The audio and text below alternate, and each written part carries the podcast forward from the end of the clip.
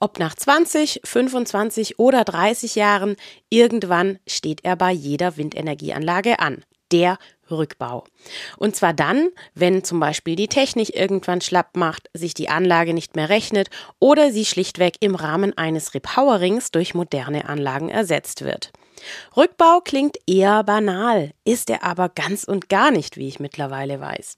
Was bei einem Rückbau alles zu beachten ist, wie man ihn plant und kalkuliert, das erklärt uns in dieser Episode auf sehr unterhaltsame Weise der Rückbauexperte Jens Monsees.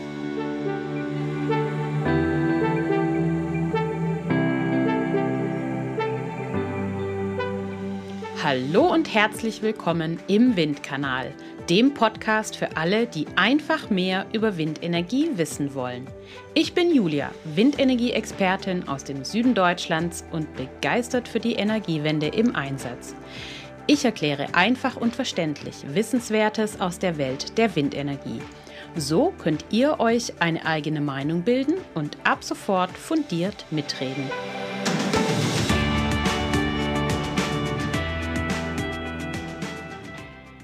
Jens Monsees arbeitet bei der Neova GmbH und ist Experte für den Rückbau von alten Windkraftanlagen. Herzlich willkommen im Windkanal Jens Monsees. Ja, schönen guten Tag. Ja, vielen Dank für, für, die, für die Anmeldung, äh, Experten. Ja, ich mache schon halt sehr, sehr lange. Meinen ersten Rückbau habe ich tatsächlich vor zehn Jahren begonnen mit einer schönen Ahn-Bonus 150 kW-Anlage. Also äh, nicht mehr das, was wir heute abbauen, aber äh, da kommen wir, glaube ich, später nochmal zu. Mhm.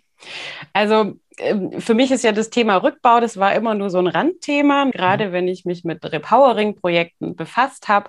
Und da war mir natürlich klar, ich hole mir da einen Experten mit an Bord und spätestens im Vorgespräch war mir klar, okay, das ist ein großes Thema insgesamt.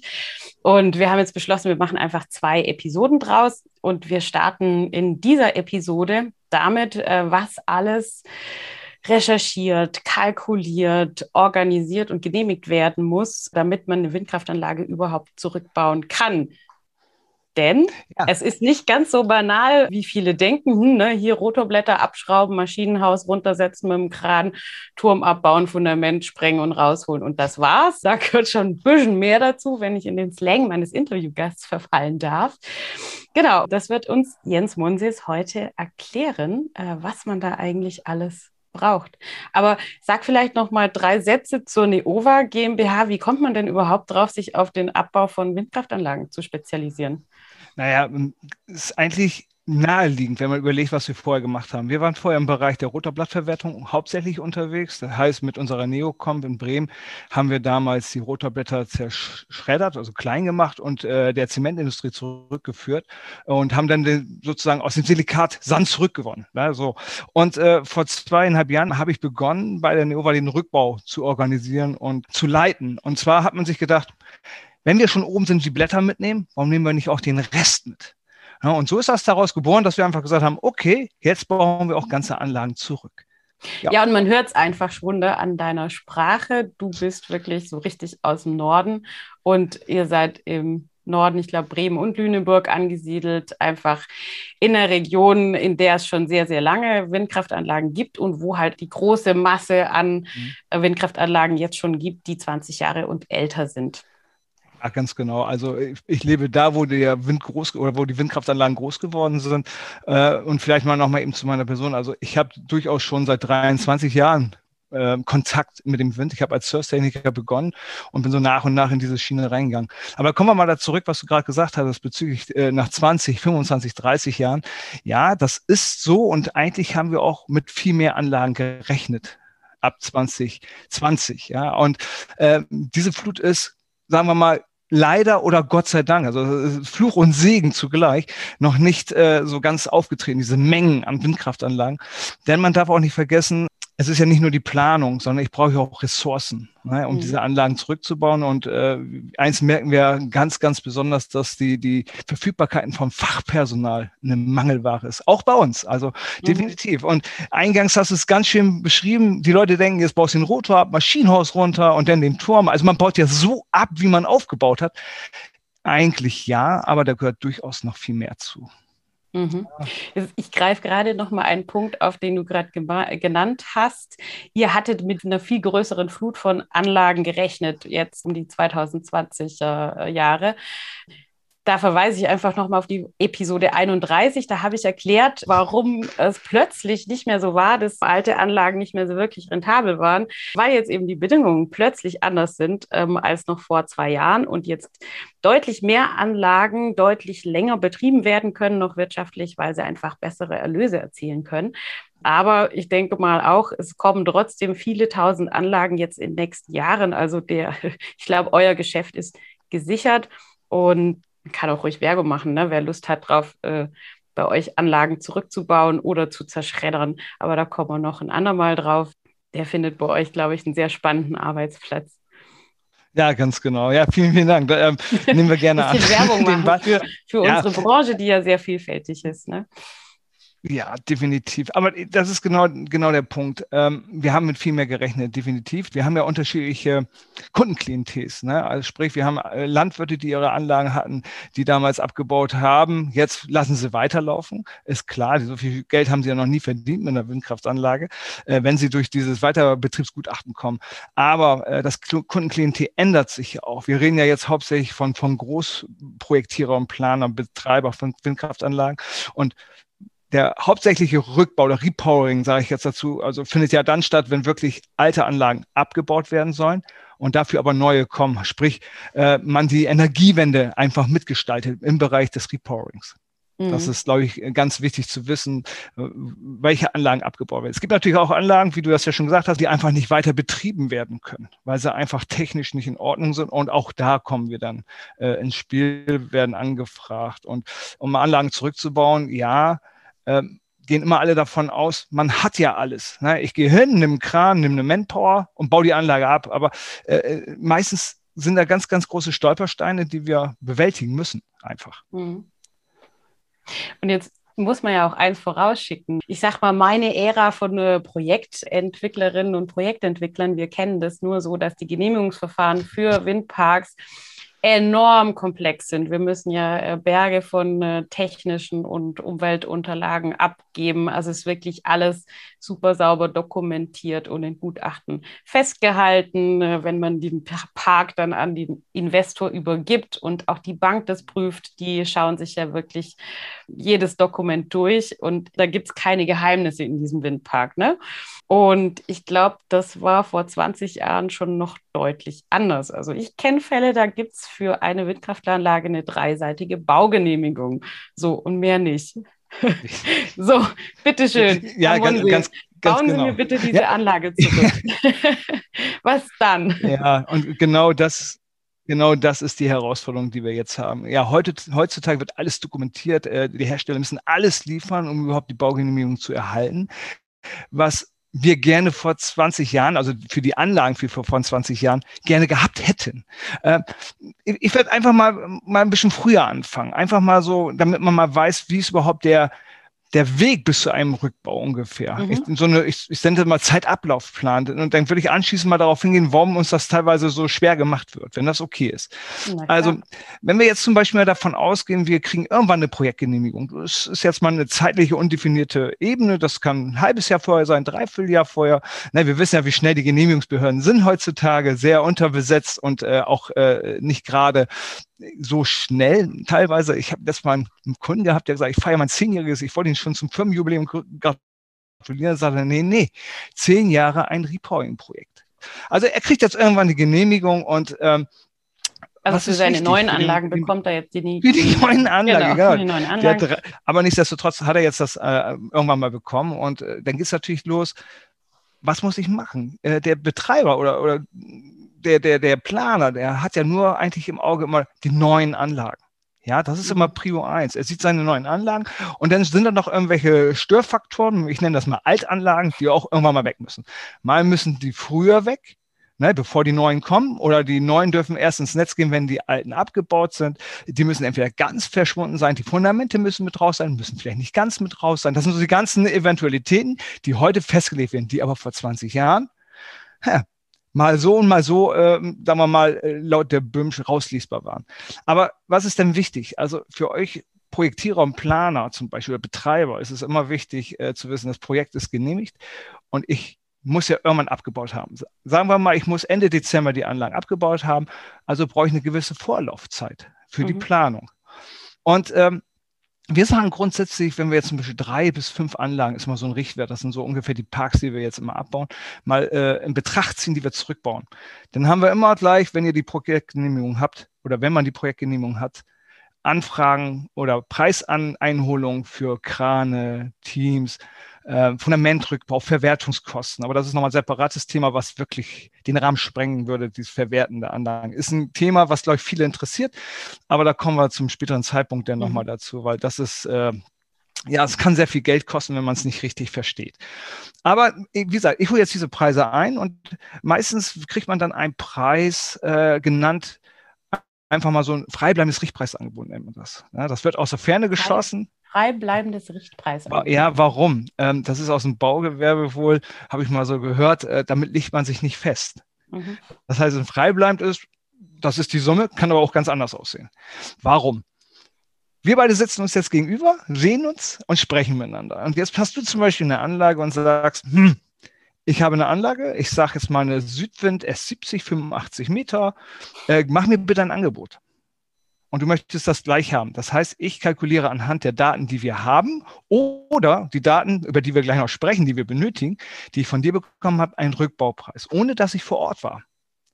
Ja, das ist ganz wichtig, ohne dass ich vor Ort war. Also Best Case.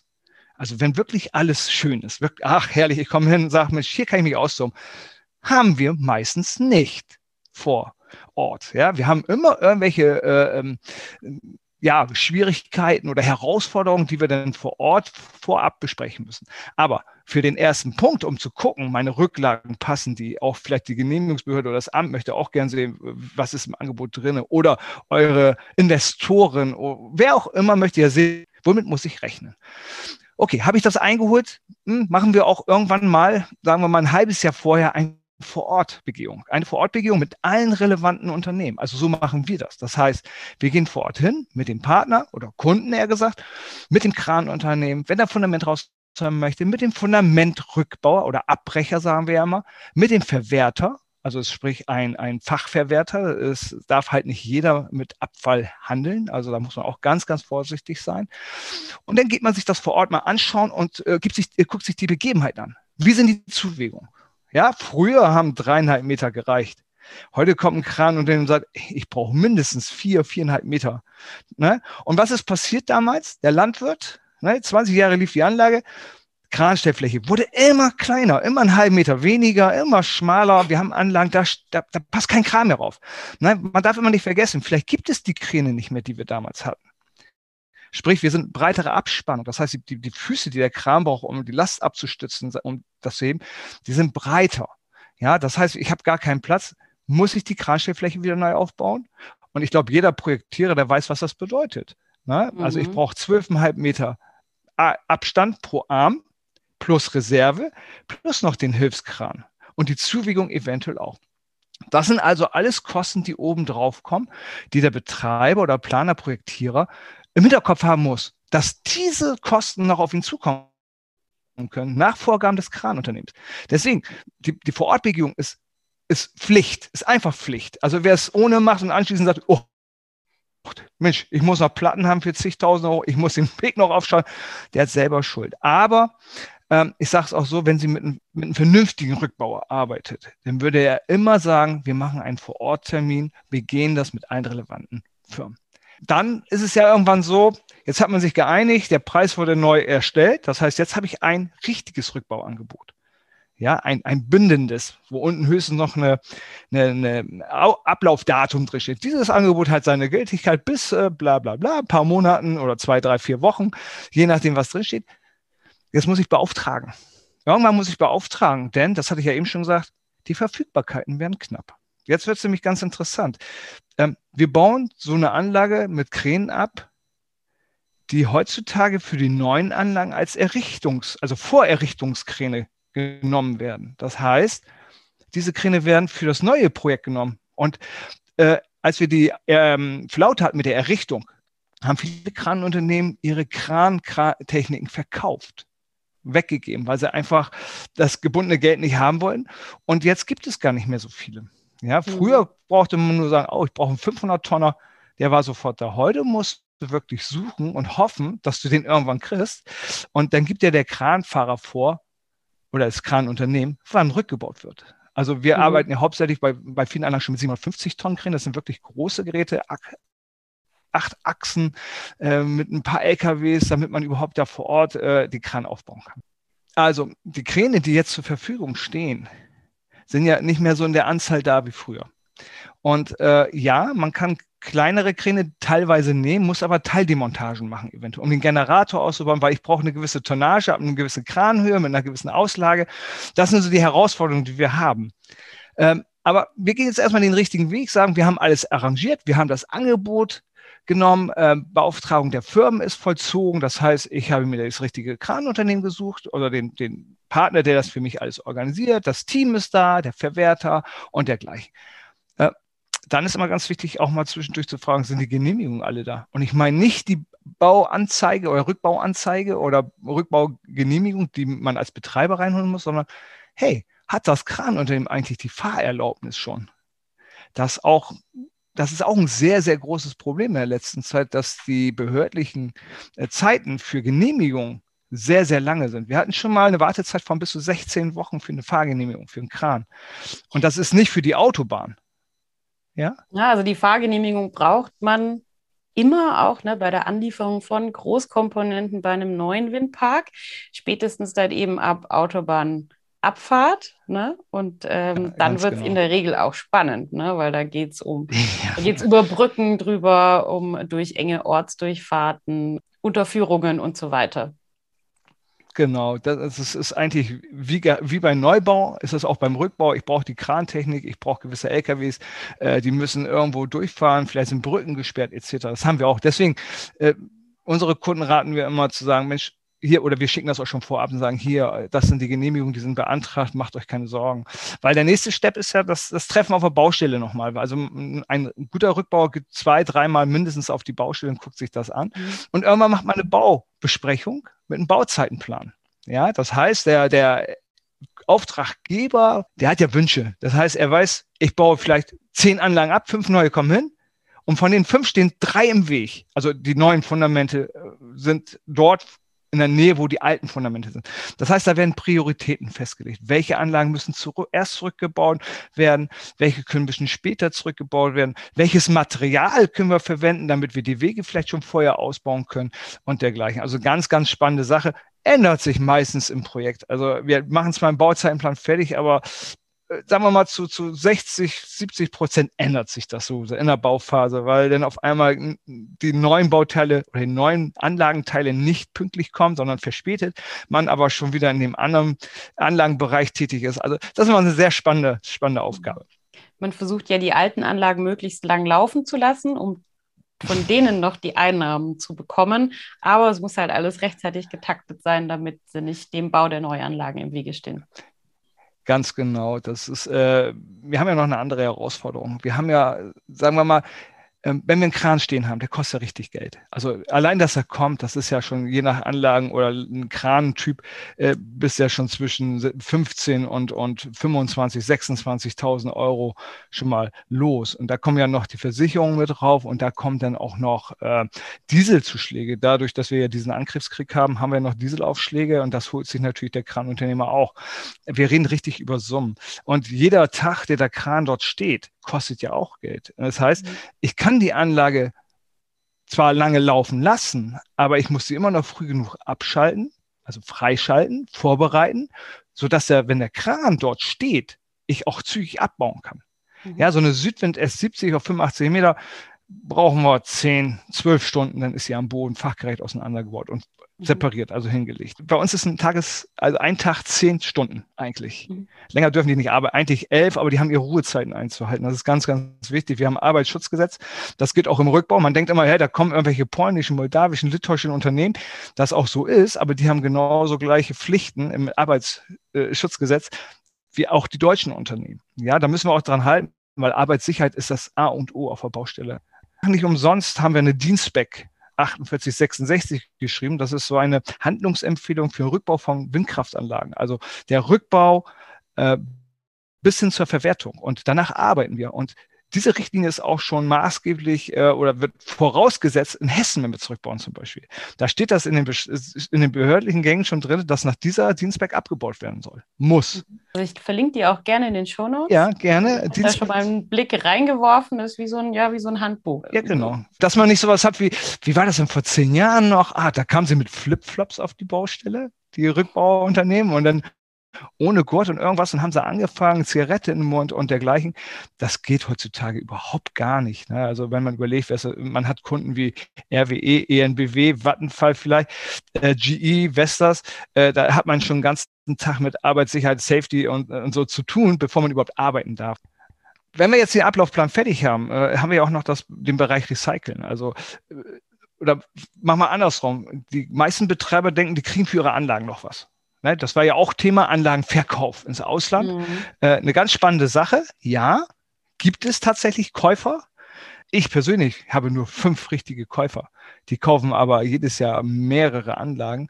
Ähm, aber nicht mehr die, die man damals verkauft hat. Damals hat man immer äh, auch einen Bonus 150er verkauft, 250 kW Anlagen, die gingen dann nach Italien, die gingen nach, nach äh, England rüber. Ähm, heute verkaufen wir hauptsächlich Anlagen größer 1,5 Megawatt. Das ist ein ganz, ganz großer Unterschied. Und äh, wir verkaufen auch nicht alle. Das heißt, äh, wir haben so eine Rangliste, wie beim Autokauf ist das. Ne? Wenn man jetzt mal so Oldtimer oder alte Autos sich anguckt, dann ist, ist man, guckt man lieber nach Mercedes, der hat mehr, mehr, mehr, ja, Restwert. Und so haben wir das auch bei gewissen Anlagentypen. Also Vestas V80 auf Stahlturm ist sehr gefragt. Enercon E66, E70 am besten auf Stahlturm. Also die lassen sich durchaus gut verkaufen. Aber für alle anderen äh, ist es schon schwierig und deswegen sollte man auch früh genug damit beginnen, sich über den Gedanken oder mit den Gedanken anzufreunden, die Anlagen eventuell verwerten zu müssen. Mit mhm. Verkaufen meinst du wirklich, die werden trotzdem abgebaut und eben woanders aufgebaut? Ja, Ne? Ganz genau. Die werden fachgerecht am äh, Rückbauort abgebaut, verladen. Diese Kosten übernimmt meistens dann auch äh, der Käufer dann. Also er übernimmt die Rückbaukosten für diese Anlage, der übernimmt die Kosten für den Transport, Abtransport aller Komponenten. Und wenn man Glück hat und sehr gut verhandelt, kann man auch nochmal Fundament mit äh, äh, reinrechnen, dass der das auch übernimmt, den Ausbau der Fundamente. Na, dann spart man auch noch ein bisschen Geld. Ah, es kann ja auch sein, dass ein Einbauring drin ist dann braucht er den so oder so. Aber äh, so ist es zurzeit gang und gäbe, dass dann der Käufer einer Anlage die Kosten für den Rückbau der Anlage übernimmt und gegebenenfalls tatsächlich entweder provisorisch einen 1 Euro überreicht, also ne, oder äh, tatsächlich wie für die anderen Anlagen V80 auch noch richtig was bezahlt. Mhm. Na, also das, das ist dann schon richtig interessant. So, und wenn die nicht so. verkauft werden, was passiert mit denen? Die haben ja vielleicht auch einen Wenn Stahlturm nicht... oder das ganze Kupfer in den Anlagen. Ja, Stahl ist, äh, war viel wert noch vor, äh, im, im, April, Mai war das sehr, sehr viel wert diesen Jahres. Äh, jetzt ist es äh, gesunken, rapide gefallen, auch wieder bedingt durch den Krieg äh, und durch die hohe Energiekosten, um, um Stahl wieder einzuschmelzen, äh, fahren die Stahlwerke gerade so ein bisschen zurück, um ihre ja, Produktion etwas einzudimmen und die Energiekosten zu sparen. Aber wir haben ja einmal Stahl, wir haben Kupfer drin, wir haben Aluminium drin in den Leitern zum Beispiel, wir haben Elektromotoren. Wenn wir Glück haben, haben wir seltene Erden. Ähm, wir haben die Rotorblätter, dafür kriege ich nichts, dafür muss ich bezahlen tatsächlich, damit ich das auch fachgerecht verwerten kann. Und äh, ja, das, was man machen kann, ist natürlich zu gucken, oder wir machen das sehr oft, dass wir Servicefirmen ansprechen oder den Betreiber selber, äh, ob die vielleicht noch Anlagen dessen Typ wir gerade abbauen, auch noch im Portfolio haben, weiter betreiben. Gibt es ja auch. Wenn wir, bestes Beispiel war, wir haben letztes Mal MD-Anlagen abgebaut und äh, da sollten wir unbedingt verwerten. Und der Kunde hatte von diesen Anlagentyp noch einige laufen. Und da hatte ich ihn gefragt, ich sag, Mensch, äh, brauchen Sie noch was? Nö, brauche ich nicht. Ich sage, okay. Ich sage, ich habe hier einen Umrichter drin, der kostet um die 100.000 Euro neu. Ein GE-Umrichter. Ich sage, Sie kriegen Schrottpreis 1.000 Euro. Und schon war er da mit einem Schraubendreher und hat alles ausgebaut. Na, also äh, man muss einfach auch wissen, es gibt ja Anlagen, die gibt es ja nicht mehr. Warum ist das Rückbauen so schwierig? Weil viele Anlagenhersteller, Devent, NEC Mikon, ähm, BBU, die gibt es doch gar nicht mehr auf dem Markt. Aber diese Anlagen, also die Hersteller, aber es drehen immer noch Anlagen und äh, die sollen vielleicht auch noch weiter drehen. Und es macht ja auch Sinn, jetzt zur Zeit mit der Energiewende, mit dem, was wir, was vor uns steht, dass gute technische Anlagen auch noch weiter drehen. Aber ich kriege auch immer weniger Ersatzteile. Und das ist natürlich eine Möglichkeit, aus einem Ersatzteilpool dann zurückzugreifen, aus alten Anlagen und vielleicht einen Rechner mir auszubauen und den wegzulegen und bei einer, einer Kommunikationsstörung, einer Tacke vielleicht, 600, diesen zu tauschen, weil der ist sehr, sehr teuer. Na, dann minimiere ich die Wartungs-, also die Stillstandszeiten, aber auch die, die Servicekosten. Also da, da haben wir immer mehr, mehr Kunden, die äh, zu uns kommen und schon anfragen. Wir haben eine richtige Liste, was sie suchen, ob das äh, Phasenmodule sind für, für den Umrichter, ob das Getriebe sind, Generatoren, Steuereinheiten. So, und der Vorteil für den äh, Kunden von uns oder Partner ist natürlich, dass je besser wir Bauteile veräußern können, desto mehr rückkriegt er ja auch. Ne? Ob ich nun äh, 300 Euro für eine Tonne Stahl kriege oder ich sage, ich kriege vielleicht, weil das ein seltenes Bauteil ist, kriege äh, das, das Dreifache. Das ist ein ganz großer Unterschied. Und ich denke mal, jeder Euro, den man vielleicht zusätzlich rausgewinnen kann aus einer guten qualifizierten Verwertung, äh, ist das natürlich ein Vorteil für alle. Wir haben ja auch schon vereinbart, wir machen noch ein eine separate Episode nur zum Thema Verwertung mit dem großen Schwerpunkt Rotorblätter, weil das von ganz vielen von den Hörerinnen und Hörern äh, des Windkanals gefragt wurde. Mach doch mal bitte eine Folge über, über Recycling von Rotorblättern, weil das ist auch wirklich eine Frage, die einem in jeder Bürgerinfo-Veranstaltung gestellt wird oder auch beim äh, Kaffeekranz bei Omas 80. Also das ist so ein Dauerbrenner. Genau. Also da kann ich schon mal anteasern. Dazu wird es in Bälde auch etwas geben. So, jetzt hat man es gerade schon von Turm- und Rotorblättern.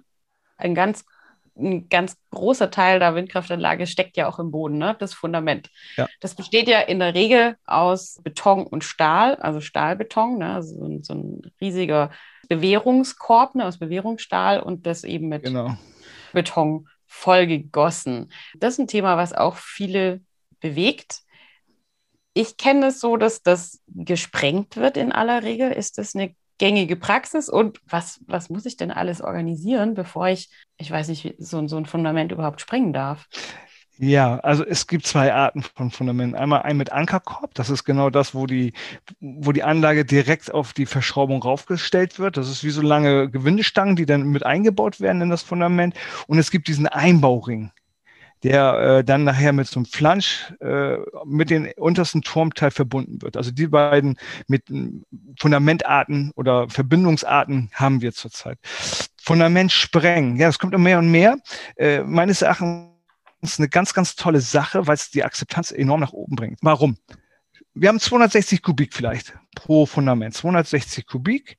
Die neuen Anlagen sind weit drüber, 800 Kubik, 900 Kubik. Aber wir gehen mal von Rückbau jetzt aus. 260 Kubik und fünf Anlagen. Das heißt, nur um das rauszumeißeln, dieses Fundament, wenn ich nur ohne Sprengen rangehe und ich meißel, freilegen und meißeln, bin ich eine gute Woche mindestens dabei. Mindestens. Da muss ich aber auch schon jemanden haben, der wirklich Ahnung hat. Also wenn ich einen Einbauring habe, ist es noch ein bisschen schwieriger, aber sagen wir mal eine gute Woche, sieben Tage, dann hat er das ausgebaut und seitlich separiert und dann muss das noch gebrochen werden. Wenn ich aber sprenge, habe ich, spare ich zumindest die Hälfte der Zeit und dieses, wie so ein Specht am Baum, dieses Geklacker, fünf Wochen, bei drei, fünf Anlagen, fünf Wochen, wenn der Wind ganz, ganz ungünstig steht, freut sich die Nachbarschaft. Na, mhm. Dann kann man sich vorstellen, dass da sehr viele kommen und sagen, oh, das nervt mich so. Und eine Woche ist okay, zwei Wochen, ah Gott, aber fünf Wochen ist katastrophal. Und beim, beim Sprengen ist das einfach so, da wird das Fundament freigelegt und äh, dann kommt man mit einem Bohrgerät ähm, und dann wird gebohrt. Das heißt, äh, ich mache sehr viele Bohrungen, Tiefbohrungen. Dann kommen sie, laden das an einem halben Tag pro Fundament und dann werden meistens zwei Fundamente, wenn nicht sogar drei Fundamente an einem Tag gesprengt.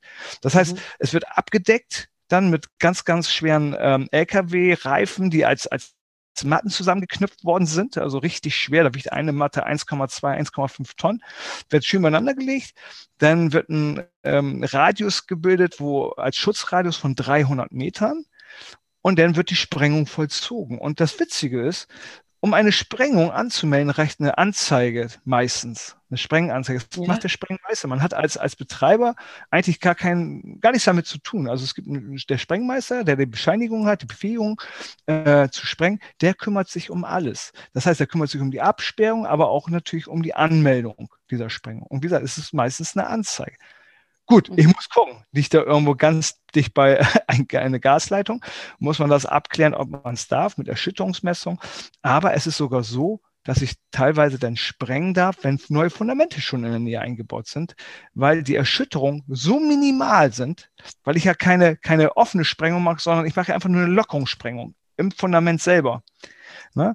Und was dann noch der schöne Effekt ist, wenn ich das Material wiederverwenden möchte für den Wegebau, was äh, sinnvoll wäre, um auch sehr viel Geld, Emissionen zu sparen und, und auch die Akzeptanz zu steigern, dann habe ich das schon sehr, sehr, sehr klein, das Material. Wenn ich das anschließend freilege und das, das, das gebrochene oder ge, das gesprengte Material rausnehme, das heißt, ich bin auch schneller im Bereich der, der, ähm, des Brechens des Materials. Also es wird mehr und mehr. Wir hatten letztes Mal ein Fundament, das hatte 400 Kubik mit einem 5 Meter Sockel. Das sind diese GE-Anlagen auf 85 Meter. Die haben 5 Meter Sockel. Das sind 400 Kubik waren das. Und da ist so viel Eisen drin. Da hatte der, äh, der Baggerfahrer mit einem Meißel, hat er eins äh, mit einem Meißel gemacht, der war drei Wochen dabei. Drei Wochen. Und beim Sprengen mit Fundament waren wir nach einer Woche fertig. Nur mal so als, als zeitlicher Ebene. Es macht keinen Sinn, wenn ich ein Fundament habe mit 200 Kubik, dann macht das keinen Sinn. Dann ist das, ist dieses Verfahren einfach zu teuer. Ne, weil ich habe diese Baustelleneinrichtung für das Bohrgerät, für die Matten und, und das frisst auf. Aber wenn ich 1000 Kubik habe, kann ich das durch 1000 teilen. Also wenn ich jetzt, sagen wir mal, eine Baustelleneinrichtung habe von 8000 Euro, nur mal so als Beispiel, das durch, durch 1000 Kubik ist anders, als wenn ich diese Summe durch 200 Kubik teile, weil ne, das ist ja der Kubikmeterpreis, der sich denn daraus ergibt. Mhm. Ja. Gibt es manchmal in so alten Genehmigungen oder auch in Nutzungsverträgen für die Flurstücke so komische Regelungen, dass das Fundament nur bis zwei Meter unter der Erdoberfläche zurückgebaut werden muss? Was ja. sagst du da als, als Experte dazu? Ist es überhaupt realistisch und sinnvoll? Und was sagen eigentlich heute die Genehmigungsbehörden zu so einem Vorgehen? Ist es überhaupt noch erlaubt, dass da was drin bleibt im Boden? Äh, das ist, sagen wir mal, wie soll ich das formulieren? Also ich habe das schon öfter gehört von Kunden, dass sie sagen, wir brauchen gar nicht ganz ausbauen. Das sind die damaligen äh, Genehmigungen. Aber ähm, wir bauen immer das gesamte Fundament aus, weil der, der Aufwand ist fast der gleiche. Klar, ich Verwertungskosten dann eventuell. Ähm, wie das mit den neuen Projekten ist, äh, das, das, ich denke, dass die Behörden so sensibel sind, dass sie jetzt sagen, das Fundament muss zu 100 Prozent ausgebaut werden. Wir machen mal, wir machen mal, genau, äh, also ist so. ja, ja, genau. Also wir machen jetzt äh, mal ein anderen, anderes Beispiel. Wir haben ja zwei Arten von Fundamenten. Einmal eine Flachgründung, eine normale Gründung mit Fundament, Fundamentstruktur. Und wir haben ja, äh, wenn wir weiche Böden haben, mit dem Fehlen. Das ist auch immer ein Thema. Müssen die Fehle raus? Mhm. Eigentlich Vielleicht müssen, kurz zur, ja. zur, Erläuterung für diejenigen, die, denen das nichts sagt jetzt. Ähm, also Flachfundament ist einfach wie so dicke, runde Teller oder wie kann man es beschreiben? Ne? Die Fundamente, Richtig, die ja. einfach plan auf dem Boden liegen und die Windkraftanlage da drauf mit ihrem Gewicht, dann ist es wie so ein Stehaufmännchen. So, das geht bei den normalen Böden gut, die gut tragen, aber wenn wir jetzt so, so sandige Böden haben, dann äh, muss da manchmal eine Pfahlgründung drunter oder Rüttelstopfsäulen gibt es auch als Fachbegriff. Ne? Wie, wie tief werden die reingebohrt? Ja, äh, die werden auch reingerüttelt tatsächlich oder, oder reingestampft tatsächlich im Boden. Das sind ja unterschiedliche Längen. Also wir hatten das mal einen Kunden, der gesagt, ich habe hier 18 Meter Pfähle drin. Und dann hat er ja nicht nur einen drin, sondern äh, dann hat er da 24 Pfähle drin.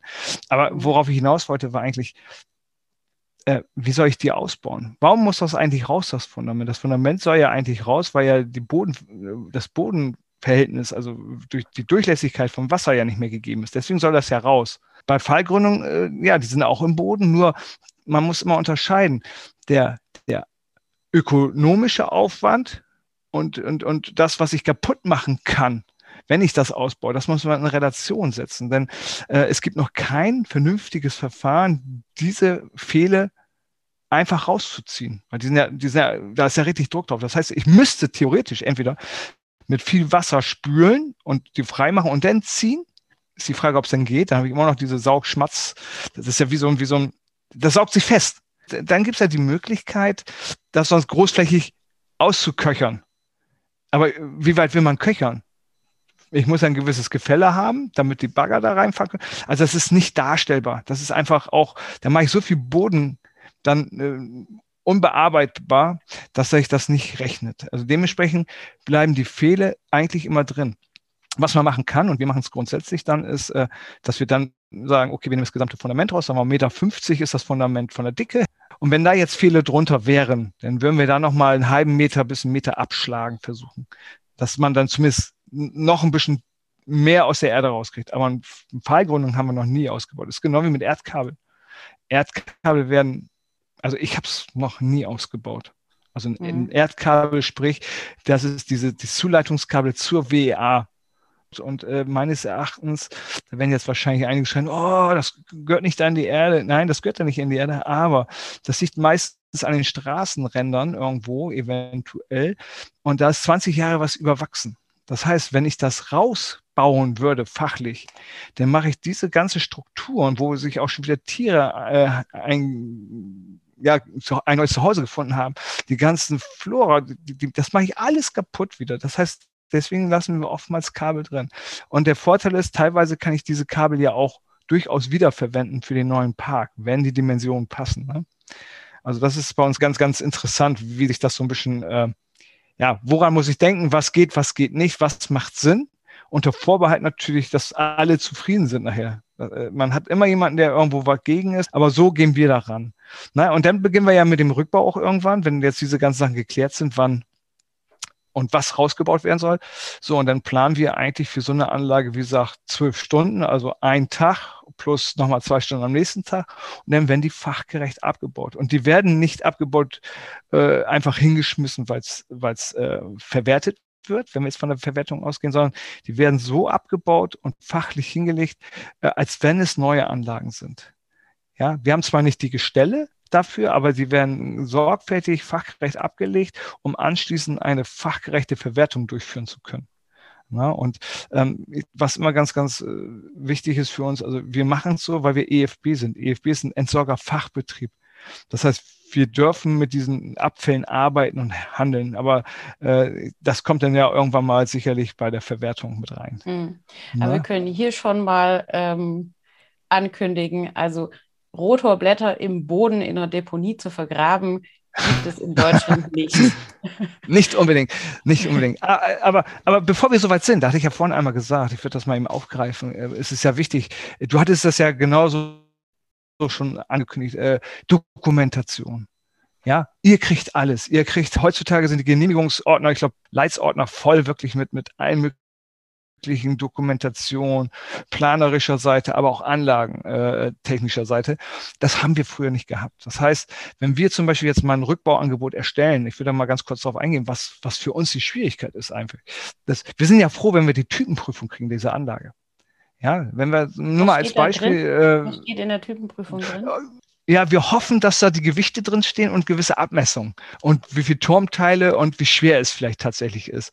Warum ist das so wichtig? Ähm, wir haben in den letzten Jahren zum Beispiel sehr, sehr viele Anlagen abgebaut, wo zu 60, 65 Prozent, würde ich mal sagen, die Gewichte nicht gestimmt haben. Na, jetzt sagt einer, ja, ist ja nicht so schlimm. Doch, es ist schlimm. Wenn ich jetzt überlege, wir haben jetzt in, in Österreich zum Beispiel eine Anlage abgebaut, die sollte der Rotor, also der gesamte Rotor, drei Blätter, die Narbe mit allen Einbauten, sollte 31,8 Tonnen wiegen. Ja, und irgendwann sagt der Krampfer, ey, ich habe jetzt 45 Tonnen im Haken und der löst sich immer noch nicht. Und der löst sich nicht, weil noch Schrauben drin sind oder irgendwie Sikaflex, das kommt ja noch dazu, also Dichtmittel, sondern dieser Rotor war schwerer tatsächlich. Ne, das heißt, wir haben original Anlagendaten gehabt, die passten allerdings nicht mit den Daten, die wir nachher im Kran hatten. Nein, also deswegen, wir sind immer schon früh, wenn wir Typenprüfungen haben. Das ist keine Gewähr, dass das funktioniert. Oder noch ein besseres Beispiel. Wir haben jetzt gerade eine Anlage aufgebaut und die gleichen Anlagentyp Teil abgebaut. Und wir hatten einmal einen fünfteiligen Turm, einmal einen vierteiligen Turm. Das heißt, ich habe ganz andere Abmessungen, ganz andere Gewichte. Dann ist nämlich auf einmal das Maschinenhaus nicht mehr das schwerste Stück, sondern irgendein Turmteil. Ja, und, und, und, da fängt nämlich die, die, das, das an, äh, nachher, okay, jetzt haben wir hier ein Problem, was können wir machen? Das heißt, ich muss erstmal anhalten und gucken, woran liegt es. Na, warum ist dieses Bauteil schwerer und was kann es verursachen? Vor allen Dingen, was kann der Kran das noch heben mit der Konfiguration? Ja, oder schraube ich das erstmal wieder fest? Das sind so die Herausforderungen, die wir haben. Das haben wir, haben wir leider sehr oft. Deswegen ist eine Typenprüfung schon mal ganz gut. Natürlich unsere Erfahrung auch, wenn der Kunde sagt, ich habe hier 3,8 Tonnen pro Blatt und ich sage, nein, du hast 6 Tonnen pro Blatt. Na, und er sich anschließend wundert, warum die Verwertung so viel teurer geworden ist, weil sechs Tonnen das Blatt gewogen hat. Das sind so unsere Erfahrungen. Aber man kann dem Betreiber ja auch, auch nicht böse sein, weil er hat ja nur die Daten, die er bekommt. Nein, das ist die ganz große Krux. Das gleiche haben wir mit Fundamenten. Fundamentzeichnung. Mhm. Immer schön. Meistens kriegt man irgendeine Zeichnung von irgendeinem Park. Oh, D6, passt. Ich hatte schon mal ein Gewicht, das war 200 Kubik größer. Ne, das haben wir gemerkt, als wir es freigelegt haben und dergleichen. Und äh, Besonderheiten bei, bei Fundamenten. Ist da irgendwie mehr Eisen drin? Ja, äh, wir hatten schon mal so, das war so oder anderes Beton, bläulicher Beton. Ne? Wie sind die Beprobungen zum Beispiel auch immer ganz wichtig, um die Verwertung nachher zu machen, weil das ist immer ganz, habe ich eine, die Lagerzuordnung, wie gut ist das? Und äh, zu gut, guter Letzt haben wir noch Windpark-Layout. Ne? Gibt es Überschneidung, Rückbau, Neubau? Gibt es eine Einbahnstraße? Komme ich mir in die Wege? Weil, wie gesagt, wir sind ja nur Prio 2. Ne, die sind ja froh, wenn die Anlagen weg sind, aber es ist viel schöner, wenn die neuen Anlagen kommen. Da ist immer viel mehr los als bei uns beim Rückbau, obwohl äh, ohne uns geht's ja auch nicht. Und das sind so die kleinen Herausforderungen, die wir immer wieder haben. Und wir brauchen diese Sachen, um natürlich auch ein vernünftiges Angebot erstellen zu können. Und was kriegt der Auftraggeber am Schluss wieder? Was, was ist denn, er muss ja bezahlen, nur wie viel Erlöse kriegt er, um die Kosten zu reduzieren? Das ist so für uns immer die Schwierigkeit nicht nur bei uns, alle, alle Rückbauer haben das. Na, und äh, ich glaube, das habe ich ganz gut dargestellt in der, in der Präsentation, die man sich da durchaus mal runterziehen kann, wenn die hinterlegt ist, äh, dass man das mal nochmal visuell sehen kann. Genau, ja. also ich habe ich hab eine Präsentation bekommen vom Jens, die ich euch auf der Episodenwebsite, auf meiner Website auch hochladen werde, ähm, www.derwindkanal.de und dann klickt ihr euch zu der Episode und dann könnt ihr euch da auch ein paar, paar Fotos dazu anschauen. Da gibt es auch zum Beispiel ne, die Gewichte von den gängigen Anlagen, die gerade so zurückgebaut werden, den Zeitplan, ganz wichtig, den könnt ihr euch da auch mal anschauen, wie viel Vorlauf man braucht vor Tag X, wenn dann die Anlage zurückgebaut werden soll. Das ist ein gutes Stichwort. Wir hatten vorhin groß angekündigt, na, wie viel Vorlauf brauche ich denn eigentlich? Also wenn wir es jetzt mal systematisch aufdröseln, wenn wir zurückrechnen, also ein halbes Jahr vorher sollte man schon mal auf der, auf der Baustelle sein oder eben am, am Standort. Und wie viel Vorlauf brauche ich denn davor? Ja, das ist immer ganz schwer zu sagen. Also wir fragen ja auch immer unsere Betreiber oder Kunden, Auftraggeber und die wissen es selber auch nicht. Wir haben, wir haben Anfragen, sagen, wir wollen repowern, aber wann wir genau die Genehmigung bekommt, wissen wir nicht. Wir haben genauso einen Kunden, der sagt, ich habe die Genehmigung auf einmal bekommen. Ich muss rückbauen. Ich habe jetzt einen Kunden, der muss noch bis Ende des Jahres vier Anlagen abgebaut kriegen. Wir reden ja über Jahresende, wenn die Windzeiten sich steigern. Ne? Wir haben jetzt eine Verzögerung von einem Projekt mit einem Energieversorger. Das hat sich um zwei, drei Monate verschoben. Und wir haben im Winter und Herbst haben wir ganz andere Windverhältnisse. Ne? Das weiß ja jeder Betreiber, dass er, ah, Herbst, super, da meine Anlage dreht. Da muss man natürlich dann auch gucken, ob das alles noch passt und vernünftig äh, auch finanziell darstellbar ist alles. Aber ähm, sobald man die Genehmigung hat, würde ich sofort in die Planung gehen. Tatsächlich voll in die Planung. Und wenn ich eine Fachfirma oder anspreche, die helfen einen auch dabei tatsächlich. Ne? Es ist nicht so, dass man nur, nur Geld verdient. Zum Beispiel, wir machen sehr viele Behördengänge mit für Betreiber, weil wenn es um Abfallrecht geht, da weiß auch unser, unser Auftraggeber oftmals nicht Bescheid. Und äh, die Behörden, Gott sei Dank, und das ist auch wirklich gut so, die hinterfragen das teilweise. Die wollen wirklich wissen, was passiert mit den einzelnen Abfallstoffen. Ne? Und da muss man da ein, ein Abfallkonzept erstellen, da muss man nachweisen, AVV-Nummern und, und, und. Das ist, man hat einfach mehr Papierarbeit tatsächlich. Also wir sind auch im Rückbau von einem Angebot, was über drei Seiten geschrieben wurde, über richtig lange Verträge mit äh, Pynalen, mit allem drum und dran. Alles das, was wir im Neubau auch haben, haben wir jetzt auch langsam, weil es professioneller wird. Und deswegen sage ich mal, also für fünf Anlagen ein halbes Jahr vorher sollte man schon wissen, mit wem man es machen möchte, die ersten Preise haben, weil ein Monat fällt ja weg, weil ich brauche ja Reserve. Ich muss ja irgendwann abbauen und ich muss ja die Wetter Wetterzeiten haben. Äh, es gibt, wir hatten ein Projekt, vier Anlagen, äh, E66 abbauen, 21 Tage Wind. Das ist ein Monat. Das gleiche Problem, wie wenn man eine Neuanlage baut. Wenn die Anlagen stehen, dann wünschen wir uns sehr viel Wind, aber für die Bauphase bitteschön sehr, sehr wenig bis keinen Wind. Ne? Also weil man einfach ja, die, ja. die großen Bauteile ziehen muss und die sind natürlich eine riesen Angriffsfläche für den Wind und das kann dann gefährlich werden für einen Kran. Ähm, und das gleiche halt in etwas kleinerem Maßstab dann bei den alten Anlagen. Genau, und wir haben da genau die gleichen Wetterfenster. Ne? Und klar, wenn ich eine 145 Meter Anlage habe, dann hört es schon bei 6 Meter auf oder bei 5 Meter, dann kannst du fast gar nicht ziehen. Also wir, wir haben jetzt zum Beispiel gerade Maschinenhaus runtergenommen, da waren wir über 12 Meter und konnten es ziehen tatsächlich, mhm. weil einfach der Kran das hergeben. Da sind wir wieder bei der Krangröße. Habe ich einen etwas Meter größeren Kran? Wind, ne? Also zwölf Meter. Danke, Entschuldigung, ja, ja, zwölf Meter vor Man, so andere gut. sagen, oh, Volllast. Volllast bei den Betreibern, genau. Äh, und, und das geht einfach nur, wenn ich das richtige Kran-Equipment da habe äh, und natürlich auch äh, erfahrenes Personal. Ne? Also und ich mache es auch nicht, wenn es büchig ist, macht das auch keinen Sinn. Aber äh, es gibt gewisse Freigaben für Kräne, danach muss man sich richten. Da gibt es auch keine Diskussion, weil da sind immer immer noch Menschen da oben und auch im unten, die, äh, wie gesagt, dann schnell verumfallen können und das wollen wir einfach nicht. Und das, mhm. das ist auch kein Geld der Welt wert. Ja. Mhm. ja. Da sind Menschen da oben. Also ich glaube, auf den Punkt gehen wir dann einfach im, im, zweiten Teil von unserem Gespräch drauf ein, warum denn da oben Menschen drin sind, wenn die Anlage abgebaut wird. Es sind auch Menschen drin, wenn Anlagen aufgebaut warum? werden. Warum? Und äh, vor allem, aber hallo, aber hallo. Äh, aber ich glaube, was viel interessanter ist, ja, ich glaube, was viel interessanter ist, ist einfach, was ist wie verbaut bei alten Anlagen. Das wäre, mhm. ist ja ein Thema dann für nächstes Mal, weil mhm. äh, wir haben schon verschiedene Sachen gesehen. Ich glaube, das wird ganz lustig. Ich, ich nenne das mal Missgeschicke, die durchaus passieren können. Gerne beim nächsten Mal. Also es gehört auch ja. dazu. Man lernt, man lernt, man lernt. Ne? Und äh, doch, auch in der Präsentation sind ein paar Bilder, was wir schon erlebt haben. Und da würde ich gerne was zu erzählen, dann mhm. gar kein Problem. Prima. Dann würde ich sagen, Perfekt. wir belassen es jetzt ja. mal beim Thema äh, Planung und Kalkulation. Das waren wirklich schon sehr tiefe Einblicke, die auch, glaube ich, für Leute, die bisher nur mit Projektentwicklung zu tun hatten, da waren da ein paar Augenöffner dabei. Und ich hoffe, es war spannend. Und wir beschäftigen uns beim nächsten Mal eben mit dem Thema ganz konkret, wie schaut es aus, wenn die Anlage zurückgebaut wird. Dann danke ich dir schon mal jetzt für diesen ersten Teil, lieber Jens. Ja, und wir hören uns bald in Zeit. Gerne, gerne.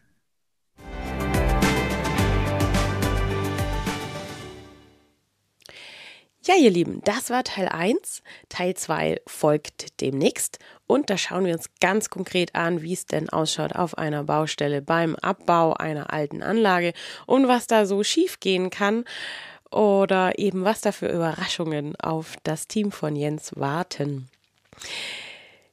Ich möchte mich entschuldigen für die Tonqualität, die ab und zu mal ein bisschen leidet bei solchen online aufgenommenen Interviews. Ich hoffe, das stört euch nicht zu sehr.